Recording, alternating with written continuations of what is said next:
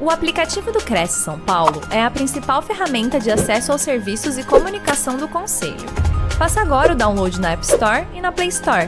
E siga nossas redes sociais no Facebook e Instagram. Bom dia a todos e a todas. É, e estamos aqui então para falar, é, convidados aí pelo nosso presidente, não é? Para falar sobre a importância da garantia fiduciária no crescimento do mercado imobiliário. Então, do que é que nós vamos falar efetivamente? Nós vamos falar de alienação fiduciária de bens imóveis. Tá? A alienação fiduciária de bens imóveis é hoje a principal garantia do mercado imobiliário.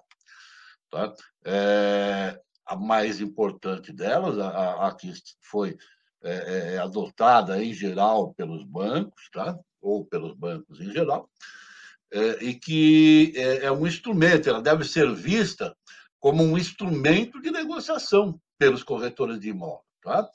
A alienação fiduciária é uma garantia, e a garantia, uma boa garantia, ela possibilita a realização de negócio, ela possibilita que aquele que não tem é, a integridade do preço para pagar pelo imóvel possa adquirir para pagamento posterior, em parcelas ou, ou, ou, ou deferido, é?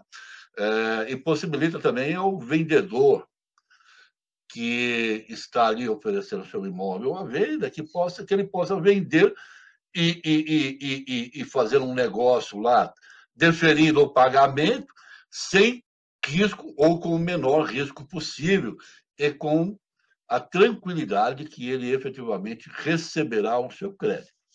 Tá? Então, é assim que a alienação fiduciária deve ser vista, como um instrumento de negociação. Tá? Agora, é um instrumento de negociação um tanto complexo do ponto de vista jurídico. Tá? Então, as pessoas têm que ter o conhecimento é, daquilo que estão contratando. É preciso que tanto o vendedor quanto o comprador saibam exatamente o que é que estão contratando e onde é que estão se enfiando, tá bom? Então, nós vamos tentar, é, de alguma forma, é, é, esquadrinhar esse instituto e deixar claro cada uma das obrigações de cada uma, um dos direitos de cada uma das partes envolvidas. Ok? Muito bem. É, eu gostaria de, de, de, de, dizer a vocês todos que eu, eu, lancei ainda há pouco tempo, ainda este ano, esse livro, Alienação Fiduciária de Bem Imóvel. Tá? É um livro lançado pela editora Lepanto, é um livro que continua atualizado, porque ele já trazia, quando do seu lançamento, é, todas as questões é, que foram é, levadas ao projeto de lei 4.088, que está em discussão agora já no, no, no Senado Federal, aguardando a, a, a aprovação para que seja é, transformado em lei. Tá? Então, ele está bastante atualizado. É, eu estou apresentando esse livro por quê? Porque eu recebi da, da, da editora 10 exemplares para sortear entre os participantes aqui da nossa live. Como é que nós vamos fazer esse sorteio? De uma forma bastante simplificada, tá? É, vocês têm aí na tela o meu o meu e-mail pessoal, mauroantoniorocha.gmail.com e os dez primeiros que enviarem um e-mail é, dizendo, olha, eu quero o um livro e coloca lá o endereço para entrega, evidentemente, tá? Receberão nas suas casas, nos seus escritórios, um exemplar de, com a dedicatória, tá bom? Então, a partir de agora, quem quiser pode aí é, é, é, fazer aí a, a, a, enviar o e-mail que os dez primeiros serão contemplados com o livro Alienação Fiduciária de Bem Imóvel. Bom, então, vamos começar falando efetivamente agora da nossa matéria específica, né? A alienação fiduciária de bens imóveis em garantia, ela surgiu no direito brasileiro em 1997, através da Lei 9.514. Isso não significa que não houvesse alienação fiduciária de bem imóvel antes da Lei 9.514. Havia, tá? É, havia, esporadicamente, havia um contrato de alienação fiduciária de bens imóveis que eram é, é, é, feitos por escritura pública, levados a registro no registro de imóveis, tá? e tinham valor como garantia, é, valor pleno, ok? É, o professor Caio Mário Pereira da Silva, um dos maiores civilistas é, brasileiros, ele traz nos, nos, seus livros Instituições de Direito Civil é, o relato da existência desses negócios imobiliários com alienação fiduciária antes de 1997. No entanto, foi em 1997, pela Lei 9.514, que esse Instituto de Garantia foi efetivamente regulamentado. Tá? Recebeu uma lei própria, é, que deu ali os contornos contratuais e os contornos de execução extrajudicial que nós temos hoje em vigor. Uh, muito bem. Por que nós tivemos a necessidade de um novo Instituto é, de Crédito Imobiliário em 1997. Eu trago aqui algumas razões que justificaram a criação desse novo instituto naquele momento. Primeiro, nós temos lá o chamado descrédito na hipoteca. Então, sabemos que até 1997, até o final dos anos 2000, o instituto de garantia mais utilizado no mercado imobiliário era a hipoteca, ok? A hipoteca foi usada durante muitos anos, muitas décadas no mercado imobiliário. No entanto, ela foi caindo num descrédito em função é, das atividades judiciais necessárias para sua execução, tá? O, seja por conta da, da, do, do, do tempo exigido para finalizar a execução, seja por conta de decisões desfavoráveis ao credor é, nos tribunais superiores. Tá? Então, a hipoteca caiu num, des, num descrédito tamanho que o, as instituições financeiras já não, não, não, não, não aceitavam mais essa garantia para as operações. Tá? Uma segunda razão foi a chamada crise do Poder Judiciário. Qual é a crise do Poder Judiciário? É essa mesma crise que nós vivemos hoje. Tá? É um Poder Judiciário é, burocrático, é, pequeno em relação ao número de, de, de demandas que deve enfrentar anualmente e que, por isso, exige um tempo exagerado para a, a, decisão final das questões ali é, é, é, é, necessárias, né? das questões a serem enfrentadas. Uma terceira razão é a chamada cultura da inadimplência.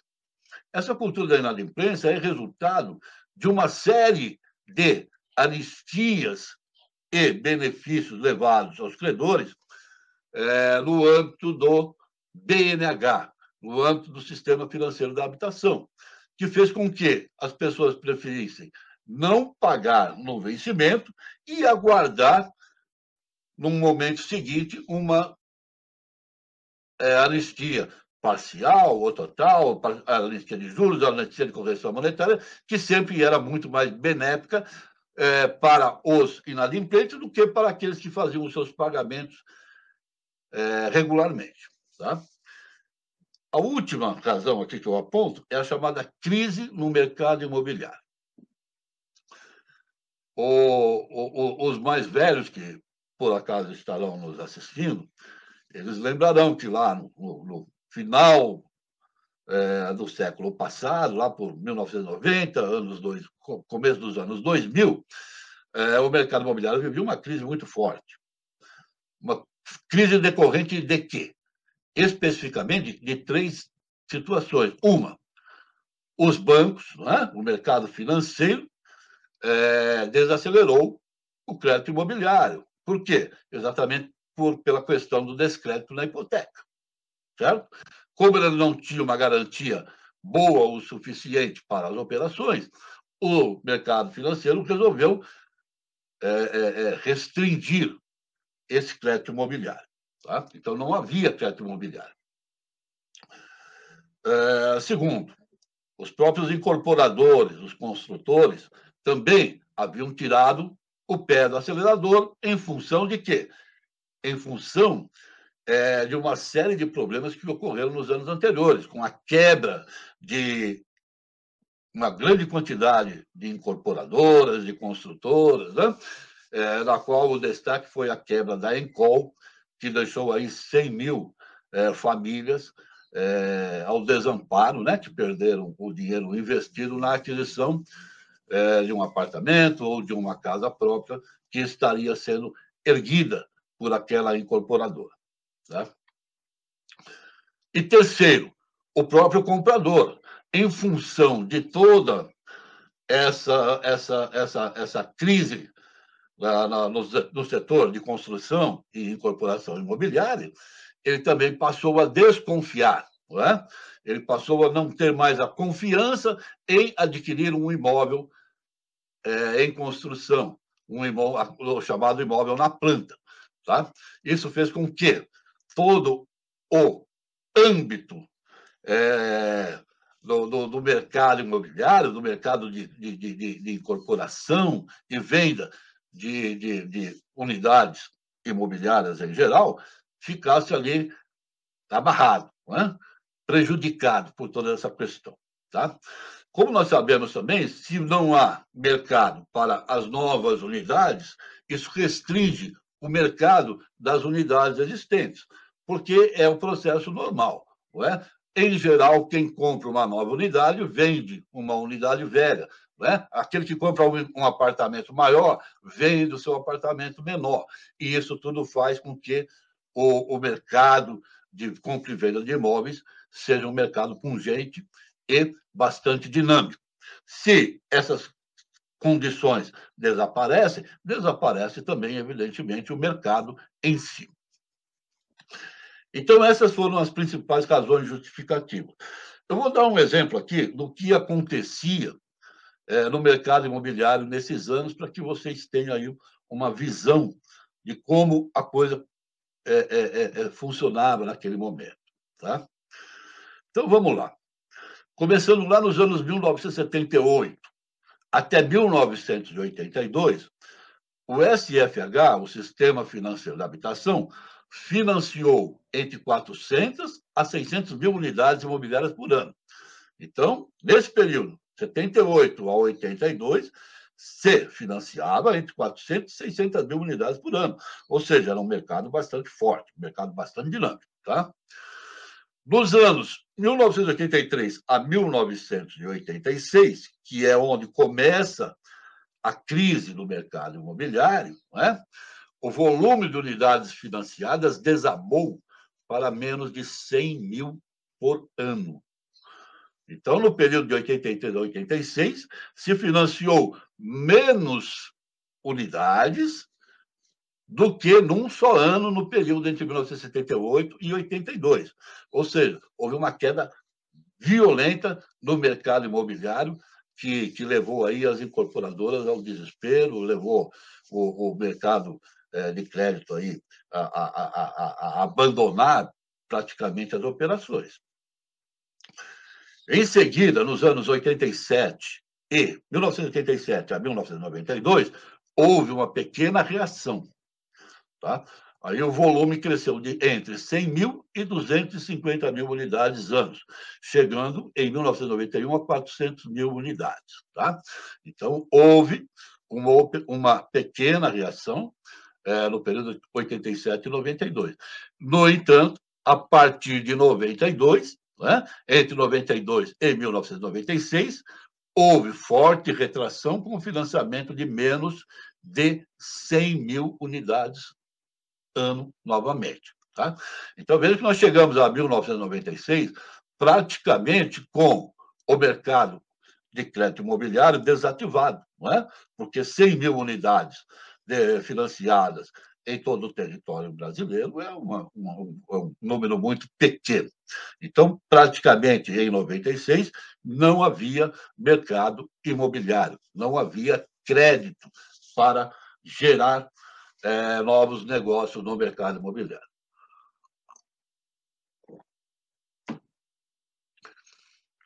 Apenas para fazer uma comparação, é, nos últimos anos, nós trabalhamos com uma média de 500 mil unidades por ano.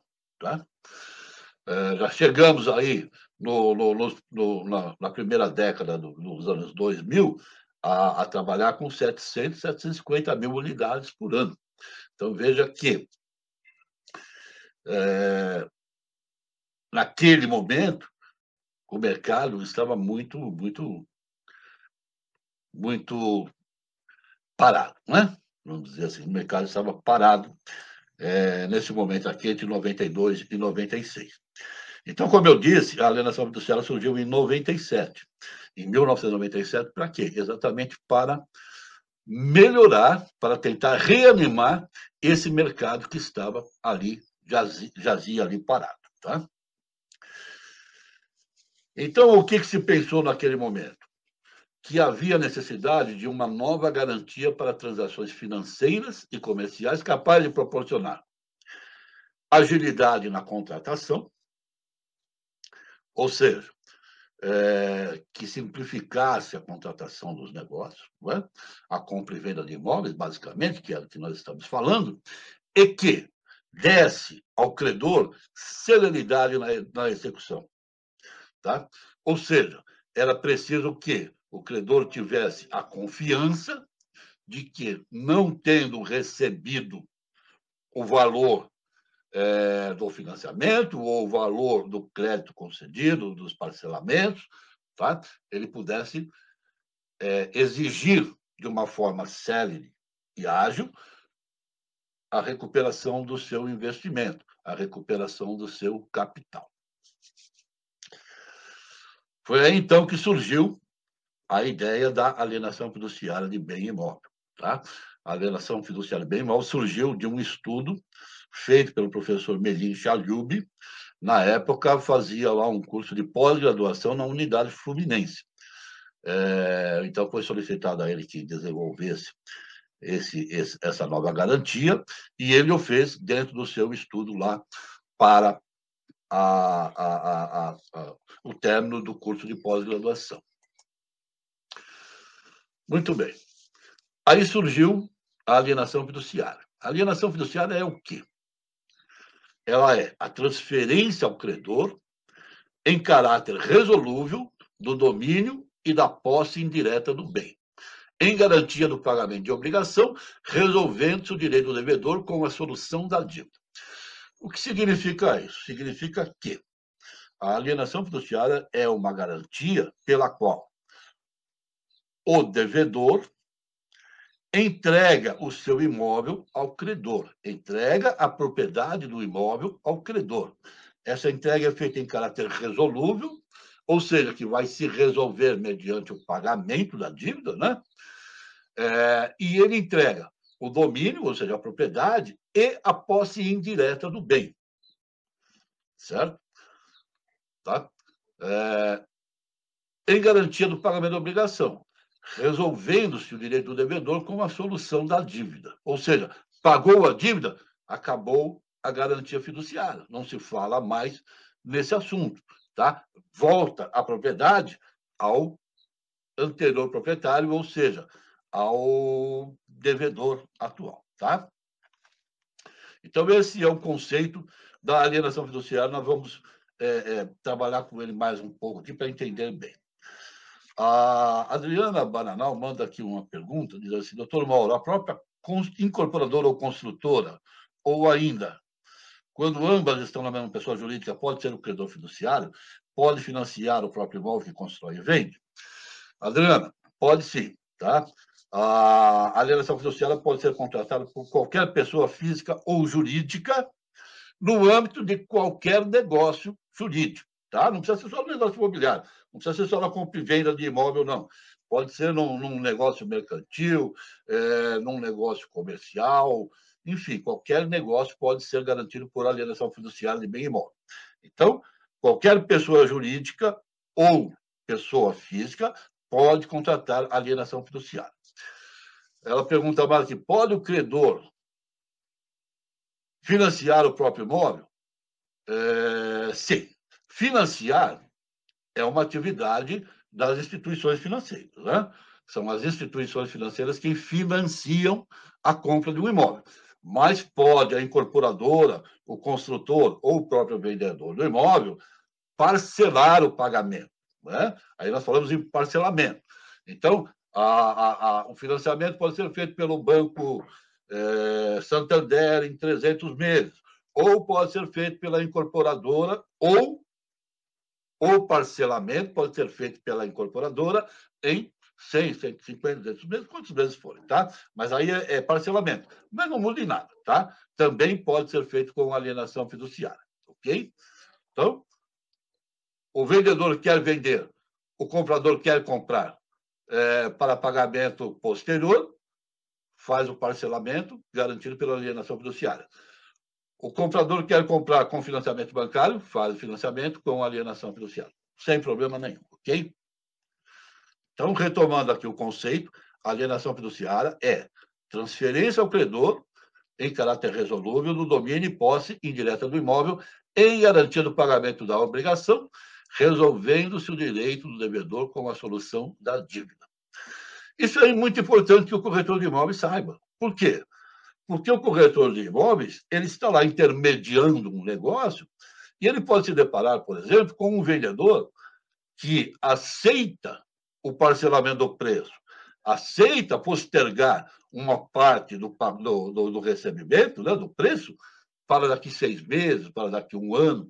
Ele não vê problema nenhum, mas ele quer uma garantia. E o, o corretor vai dizer assim: nós vamos fazer então com alienação fiduciária de bens imóveis. O, o, vendedor pergunta: sim, mas isso é bom? Isso, isso me dá uma tranquilidade?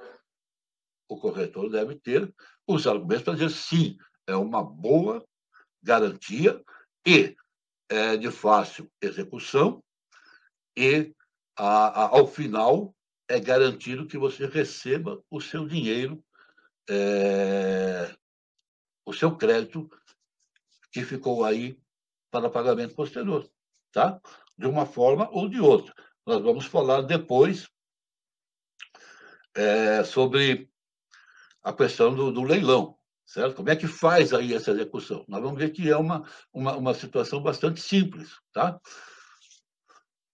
O, o nosso Marcos Vinícius Kikunaga, meu amigo, pergunta: seria possível executar o credor fiduciário na ação de execução de cotas condominiais e inadimplentes? Olha, Marcos Vinícius, eu acho que sim. Eu acho que é possível, sim, é, com base na questão de que as cotas condominiais são dívidas próprio terreno e o proprietário é o credor fiduciário, né? O proprietário do bem é o credor fiduciário. Mas eu acho que é um caminho mais complicado a tomar na, na execução. O mais fácil ainda continua sendo é, propor a execução das cotas condominiais contra o, o, o devedor fiduciante, tá? contra aquele que é o titular do financiamento. Tá? Ah, no caso de não pagamento, faça a execução, aí então a coisa pode mudar de figura. Penso que executar diretamente o credor, diretamente o banco, pode ser feito sim, mas vai resultar numa demora maior para a solução é, da, da sua necessidade. Vamos lá.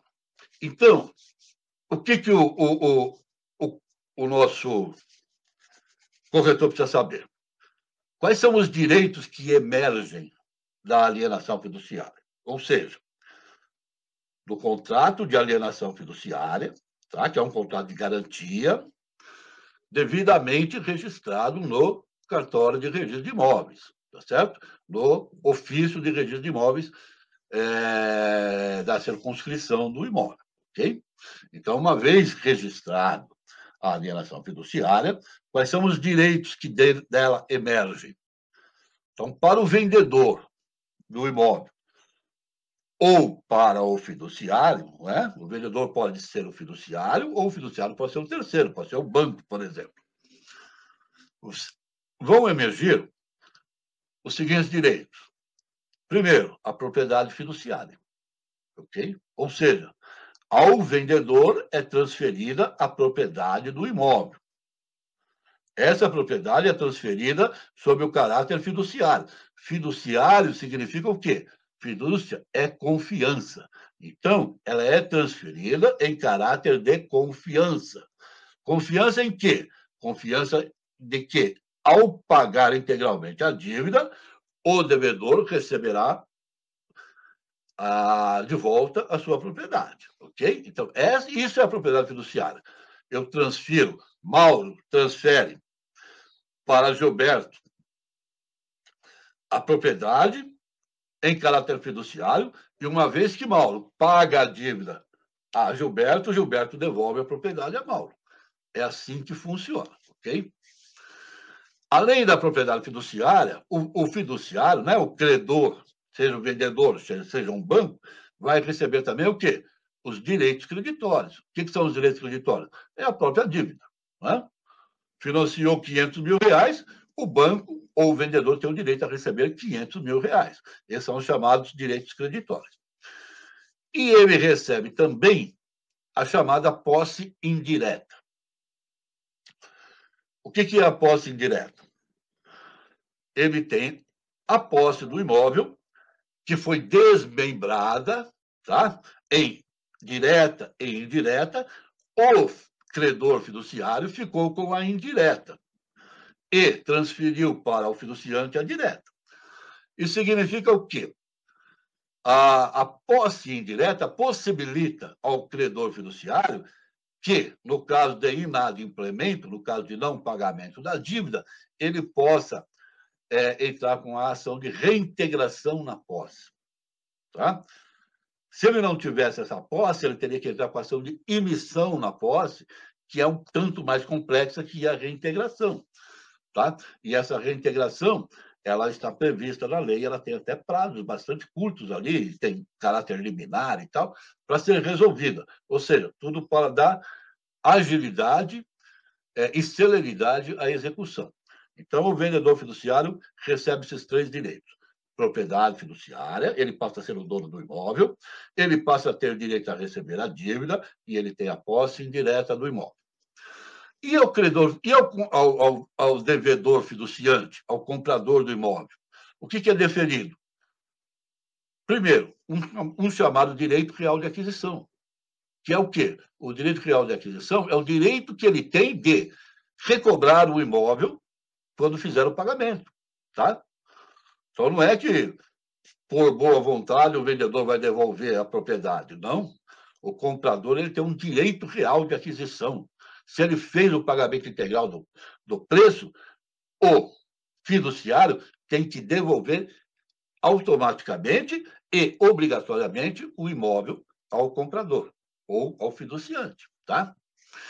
Ele tem também o direito de uso e gozo, ou seja, a partir do momento em que ele assinou o contrato de compra e venda e o contrato de alienação fiduciária, ele já pode usar e gozar daquele imóvel, ou seja, ele já entra no imóvel, ele já passa a, a, a, morar naquele imóvel se for um imóvel residencial, ele passa a utilizar aquele imóvel se for um imóvel comercial, tá?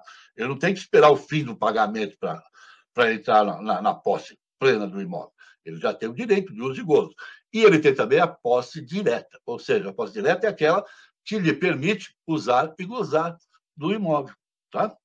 Então, veja que existem direitos tanto para o fiduciário quanto para o fiduciante. E esses direitos são direitos bastante é, relevantes. O, o nosso colega André Zorzeto pergunta se o imóvel está em nome do vendedor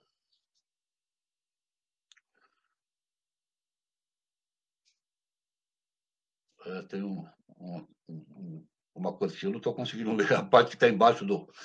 Bom, se o imóvel está em nome do vendedor, Não bastaria um contrato de compra e venda citando o parcelamento, como ocorre nos loteamentos? A propriedade prevalece apenas na quitação e registro? Sim, é uma forma de se resolver também, não é? é não é proibido fazer o parcelamento, no, é, é, é citando no contrato de compra e venda, que a, a, a, a, escritura definitiva será, é, será lavrada quando da quitação e registro. Tá? Essa é uma forma de fazer, mas não, aí não há garantia é, da execução extrajudicial que é prevista para a alienação fiduciária. Então, é, é, a alienação fiduciária é uma garantia mais importante. Tá? Disse da alienação fiduciária que a alienação fiduciária é uma super garantia. Tá? A doutrina do direito imobiliário já fala em super garantia, diz assim: o que é super garantia? É aquela garantia onde o bem já é transferido para o credor. Então, ele não terá concorrência de nenhum outro credor no caso de execuções, no caso de falência, no caso de recuperação judicial. Por quê? Porque o bem é dele, ele é o proprietário, tá? Ele poderá discutir outras questões lá dos direitos creditórios e tal, mas da propriedade não. Então, por isso ela é chamada de supergarantia. Ela é chamada também de uma garantia ideal, não é? Isso é, um, é, um, é um, uma tese desenvolvida por alguns autores franceses que, que chamam de garantia ideal. É, a alienação judiciária e algum outro direito aí, alguma outra garantia aí. Por que, que é ideal? Porque é de fácil constituição. A, a alienação judiciária pode ser constituída por contrato particular, não precisa de escritura pública. É de baixo custo, tá? apesar dos custos de registro serem é, é, um pouco elevados no país, é, em relação ao valor que está sendo negociado, ele é sempre um, considerado um baixo custo. É, facilidade na, no recebimento do preço. Olha, é, é recebido da mesma forma que qualquer outro crédito, não tem nenhuma dificuldade. E quarto, a adequação da garantia. Nesse item aqui, ela perde um pouco para ser considerada garantia ideal, não é? Porque tem uma outra questão que nós vamos discutir aqui, que é o seguinte: quando você compra um imóvel com alienação fiduciária, você dá o imóvel integralmente em garantia. Mesmo que você fique devendo só ali 20%, 25%, 30%, você dá o imóvel inteiro em garantia. Isso faz com que você não tenha é, patrimônio disponível naquele imóvel, evidentemente, patrimônio disponível para outras garantias, tá? Mas isso está sendo corrigido agora no, no projeto de lei 4.188, que está lá em discussão no Senado. Muito bem. Então, é, como eu dizia, você tem lá direitos emergentes ao fiduciário e ao fiduciante, tá? Que vão, de alguma forma, equalizar o contrato. O... Bom, vamos responder também essa pergunta da Adriana Bananal, da nossa corretora de Adriana Bananal. Não havendo registro de alienação fiduciária, a execução por falta de pagamento será feita nos moldes do CDC e CC? Bom, se não há registro de alienação fiduciária, não há alienação fiduciária. Aí a execução, execução normal, é, através do, do do Código de Processo Civil, das formas do processo civil. O, os moldes do CDC ou CC, aí vai depender da forma como foi adquirida, ok? O Código de Defesa do Consumidor, ele, ele cuida das relações entre fornecedor e consumidor, tá?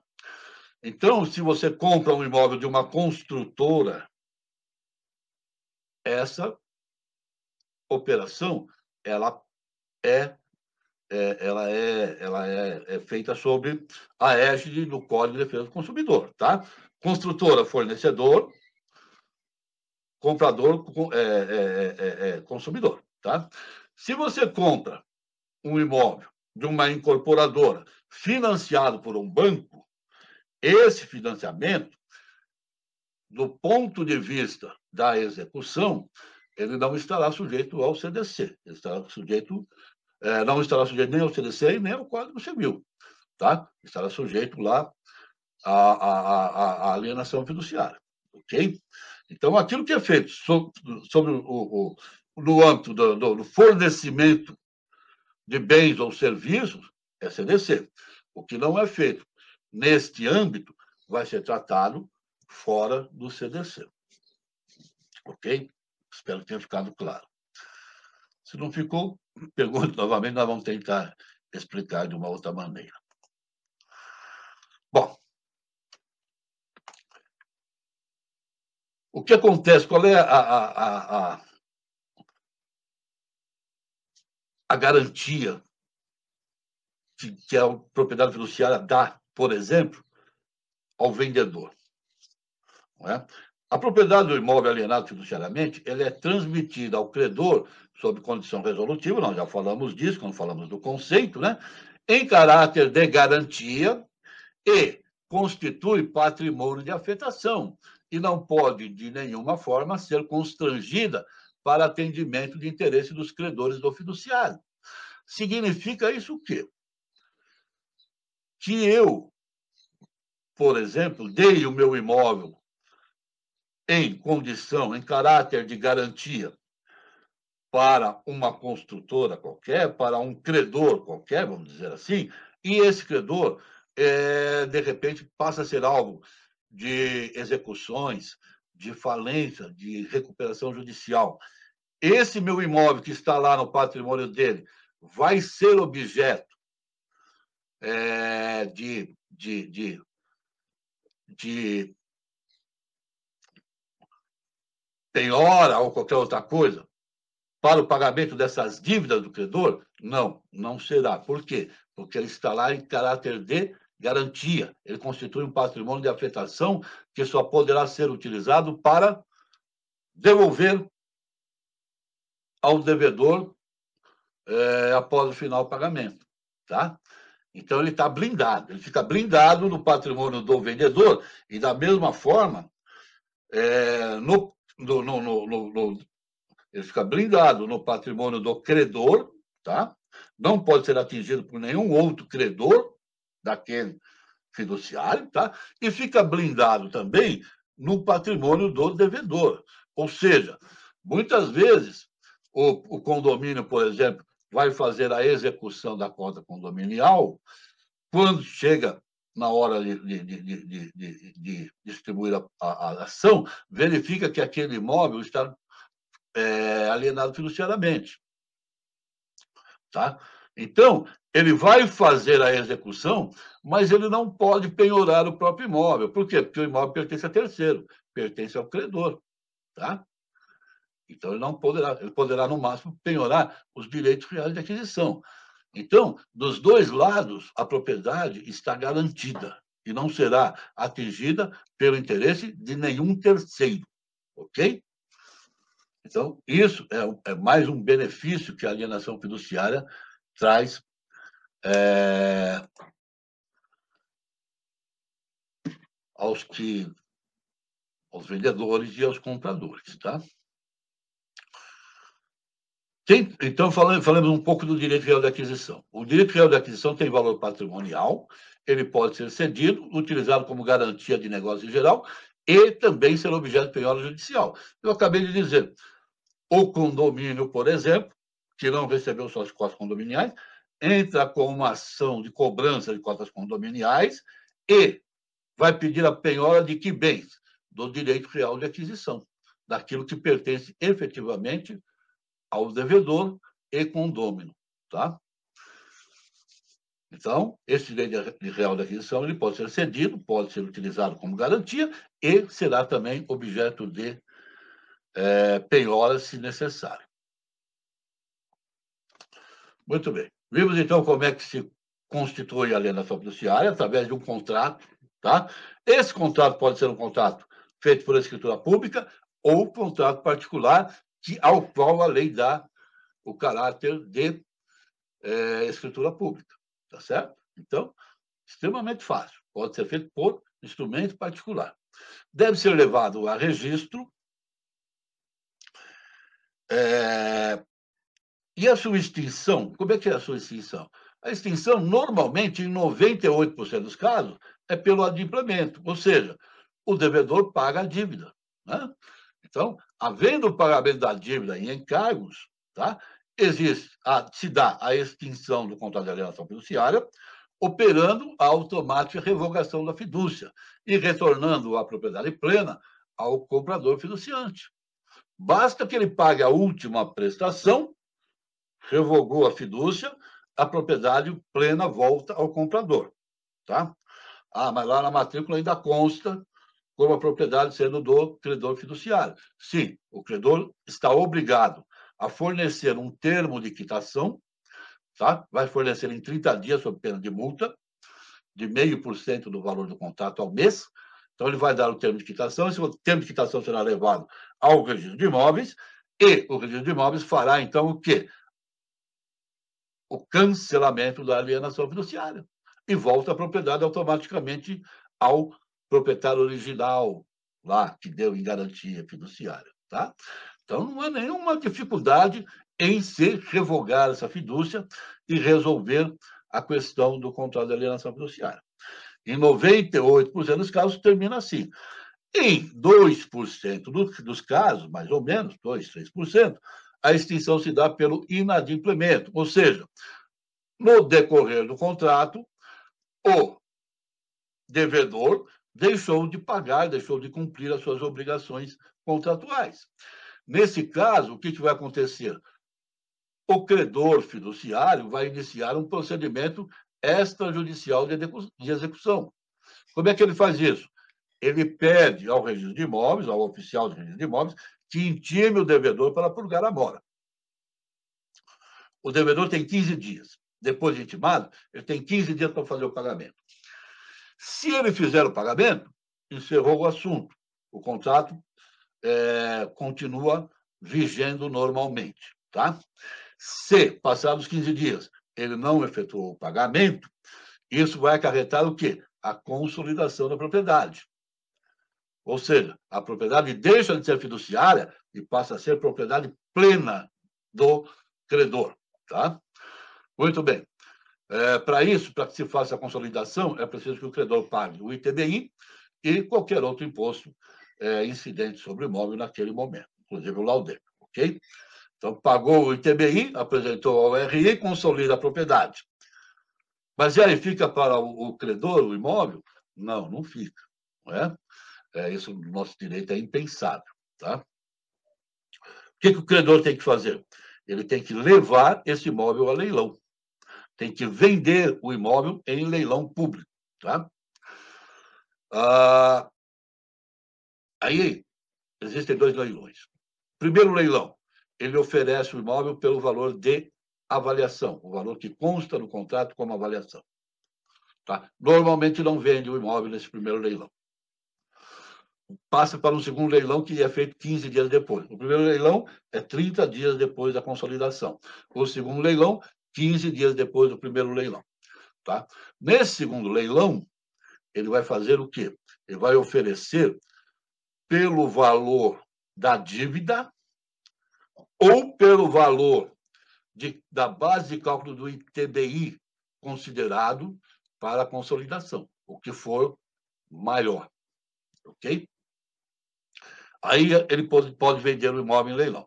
Se ele vender pelo valor da dívida ou pelo, pelo valor do ITBI, pode ocorrer. Pelo valor da dívida, não vai sobrar nada, ele vai pagar a dívida, ele vai receber o seu crédito e encerrar a execução. Se ele vender por um valor superior ao da dívida, ele vai pegar o valor da dívida, receber o seu crédito e o que sobrar vai devolver ao devedor fiduciário. Tá? Simples. Ok?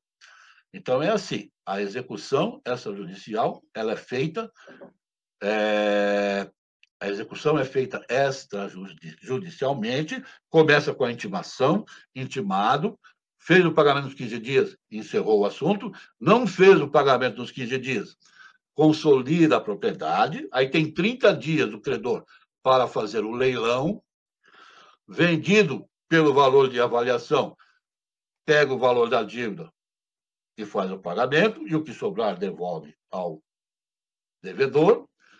É, se não vendeu pelo valor da avaliação, faz um segundo leilão 15 dias depois, é, pelo valor da dívida ou da base de cálculo do ITBI. Tá? Se vendeu, sobrou dinheiro, devolve ao, ao devedor. Se não sobrou, é, encerra o assunto. Pode acontecer de não conseguir vender no segundo leilão. Se não conseguir vender no segundo leilão, o imóvel passa a ser plenamente do credor. E aí ele faz o que quiser com aquele imóvel. Tá? No mercado de crédito imobiliário, tá? não existe dívida remanescente. Ok? Consolidou a propriedade, vai levar a leilão e vai matar a dívida. Não há possibilidade de haver dívida remanescente no mercado imobiliário. Em outras operações comerciais e bancárias, é possível, aí tem que ver na lei quais são as hipóteses é, que dão essa possibilidade.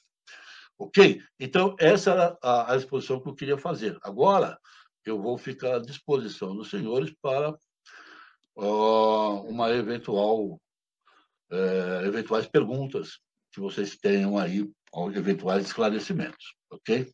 Muito obrigado.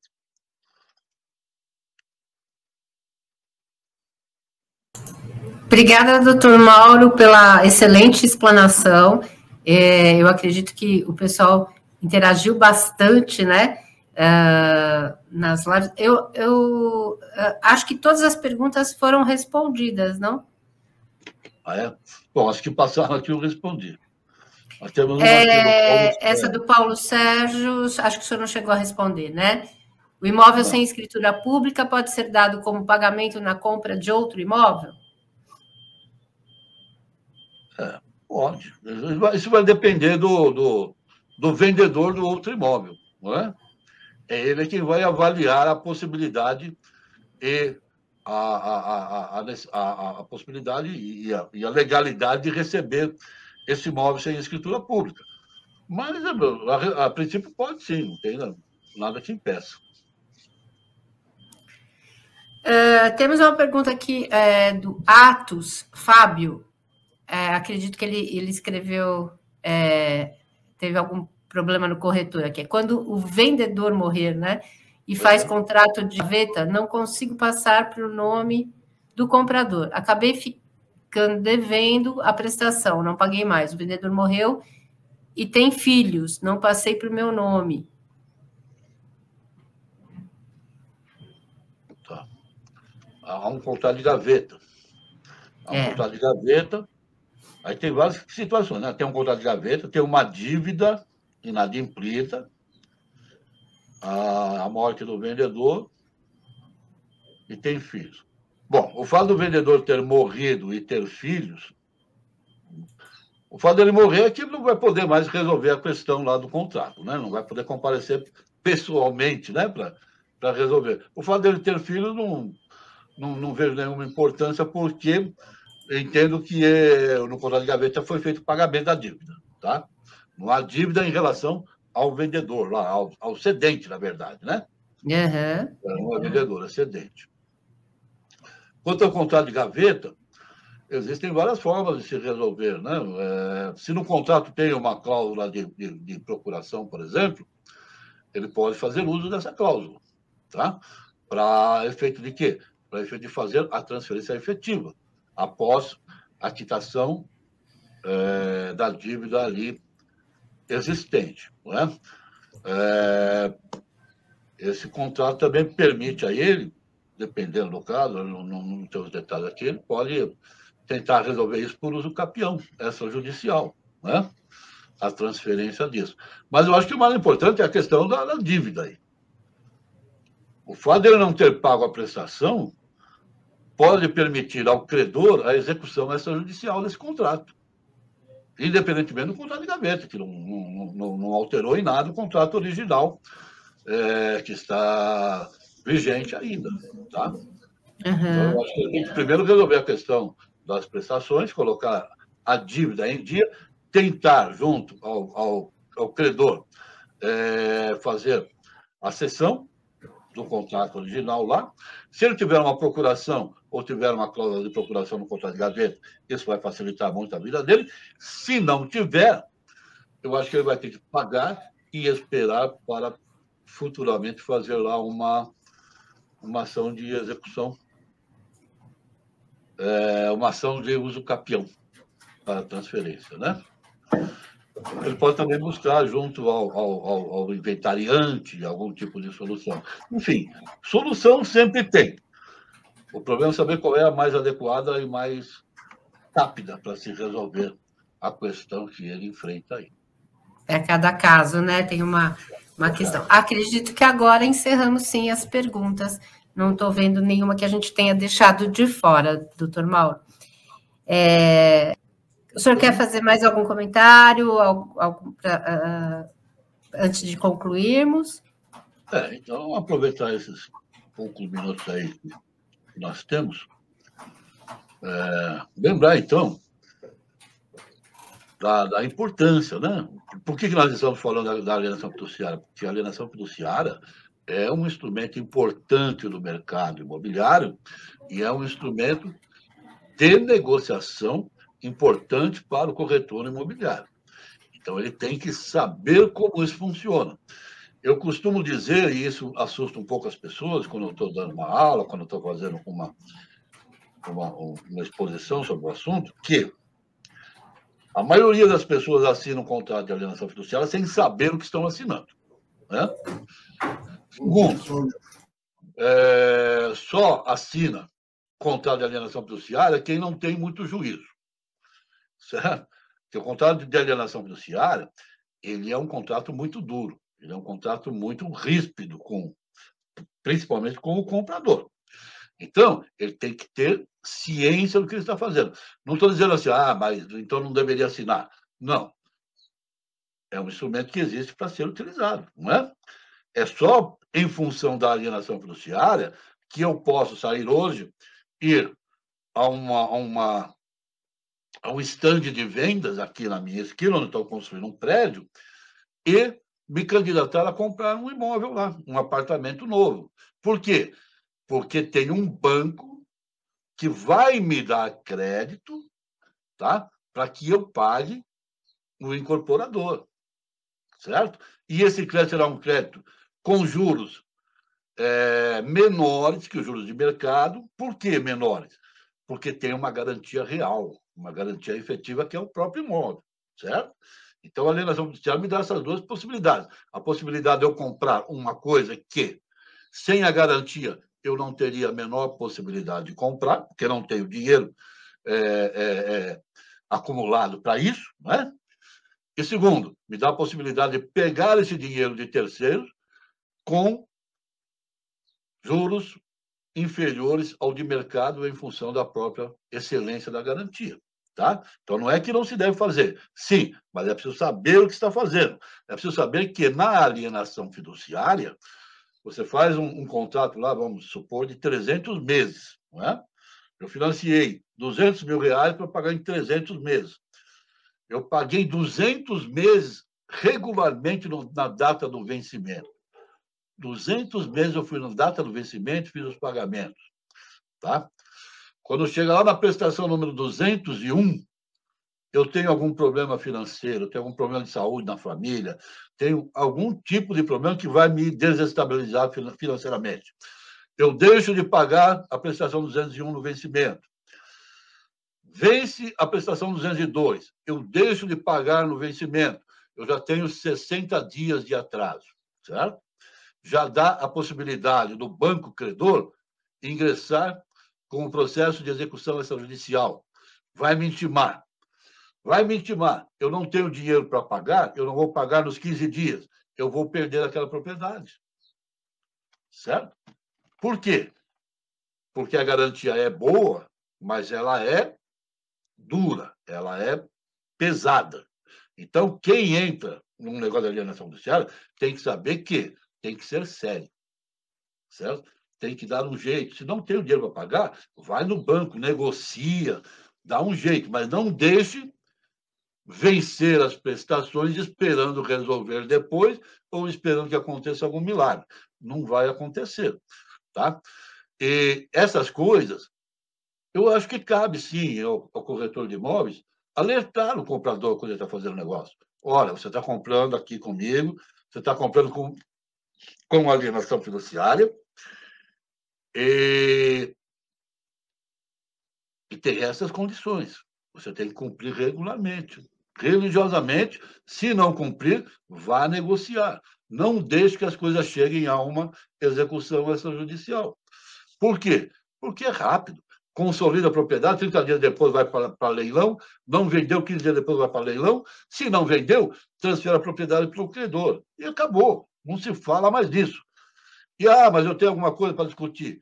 Vai discutir é, em, em, em questão de perdas e danos. Já não se discute mais o imóvel. O imóvel já acabou, já foi embora, já é do credor, já foi vendido em leilão. Ah, mas eu tenho um, um valor para receber. Vai ver se você consegue em ação de perdas e danos. E não ação rescisória ou ação de, de, de, de, de para recobrar o imóvel. A única possibilidade é, de desfazer o negócio da consolidação e da venda em leilão é se se comprovar que a intimação foi feita irregularmente. Ou seja, ao invés de intimar o devedor, intimou qualquer pessoa que estava ali no local, naquele momento, que não se sabe quem é, ou às vezes até se sabe, mas não, não era a pessoa certa, ok? Isso pode desfazer tudo que foi feito, né? A ilegalidade, a, a, a, a invalidade da intimação acarreta a invalidade de todos os atos praticados, mas é a única. De resto, ah, mas eu investi, o imóvel era um imóvel é, de 100 metros, agora tem 300 metros quadrados, eu não vou receber nada por isso? Não vai receber nada, certo? Perde tudo. Então, é preciso ter esse conhecimento. Da mesma forma, é, o vendedor também precisa ser alertado, não é? Olha, é uma boa garantia, você vai ter a segurança de que vai receber esse dinheiro. No entanto, se houver inadimplemento, você vai ter que fazer uma execução extrajudicial. Ela é rápida, ela é célere, mas ela tem que ser feita. Vai levar aí, no mínimo, uns 90 dias para se resolver. Tá? Então, esses são os critérios básicos que o, o, o corretor de imóvel deve conhecer e deve levar aos seus clientes para que eles tomem a decisão consciente do negócio que estão é, realizando. Tá bom? Doutor uh, Mauro, tem uma última pergunta do Daniel TS. Ele diz que comprou um imóvel pelo SFH, já quitou a dívida com a CEF, mas ainda não registrou esse imóvel no seu nome. Tem mais de 10 anos que ele quitou essa dívida e ele gostaria de saber se existe um prazo para fazer esse registro. Não, não tem prazo. É, uma vez é, quitada a dívida, está irregular, não é? Está irregular. Pelo que eu entendi, é, ele, ele, ele, comprou por sessão, né? Ele comprou de terceiro esse imóvel, ele fez o pagamento e até agora não, não, não, não regularizou. É, se é isso, ele vai ter que ir à Caixa, buscar lá o termo de quitação, levar o termo de quitação ao registro de imóveis, baixar a garantia, que eu não sei se aí no caso é alienação ou hipoteca, seja lá qual, qual que for, baixa a garantia e aí toma as providências para a transferência da propriedade para o seu nome. Tá? É um pouco complicado porque as coisas já, já o tempo já passou e, e, e resolver essas coisas é, é, com delongas assim é mais complicado, mas é, é, é, é solucionável, sim. Tem, tá? E também não tem prazo. Isso aí pode fazer. Fica irregular e fica a chamada insegurança jurídica, né? É? Quando você faz uma escritura lá, vem lá escrito assim: quem não registra não é dono. Certo? Significa que só quem registra é dono. Então, se você não registrou, você ainda não é o dono. Mas você tem documento e, no momento é, que você achar interessante, você vai lá e faz o registro, regulariza essa situação. Maravilha, doutor Mauro. Quero agradecer aqui a participação, mais uma vez, sempre brilhante com as informações e uh, espero contar com a sua participação novamente numa outra oportunidade ou até no Cresce Esclarece, né, para trazer esse assunto é, à tona e, e falar mais, detalhar mais até sobre isso ou sobre outros assuntos que o senhor acha pertinentes para o nosso corretor estar tá sempre muito bem informado. Perfeito. É só convidar que eu compareço. Tá? Eu vou verificar agora os, os colegas que responderam ao nosso sorteio aí e vou tomar as providências para que os livros cheguem a, ao endereço de cada um. Tá bom? Tá ok, doutor Mauro. Quero agradecer a quem esteve conosco até agora e convidá-los para participar da live das 20 horas com o tema Como Conseguir o Despejo Liminar, de Júlio de la Moura, que estará aqui às 20 horas falando sobre esse assunto. Um grande abraço a todos, fiquem bem, bom final de semana e até semana que vem.